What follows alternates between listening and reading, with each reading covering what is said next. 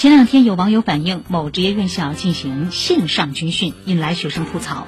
校方随后表示，目前已经叫停线上军训，待学生返校后重新开启。东方网的文章说，作为国民军事技能教育的军训，在增强体质之外，还承载着改变生活习惯、磨砺意志、强化集体意识等重任。这些目标，线上军训能完成吗？线上军训该不该进行？稍有常识者都不难做出判断。这种形式大于意义的做法，学校应当好好反思。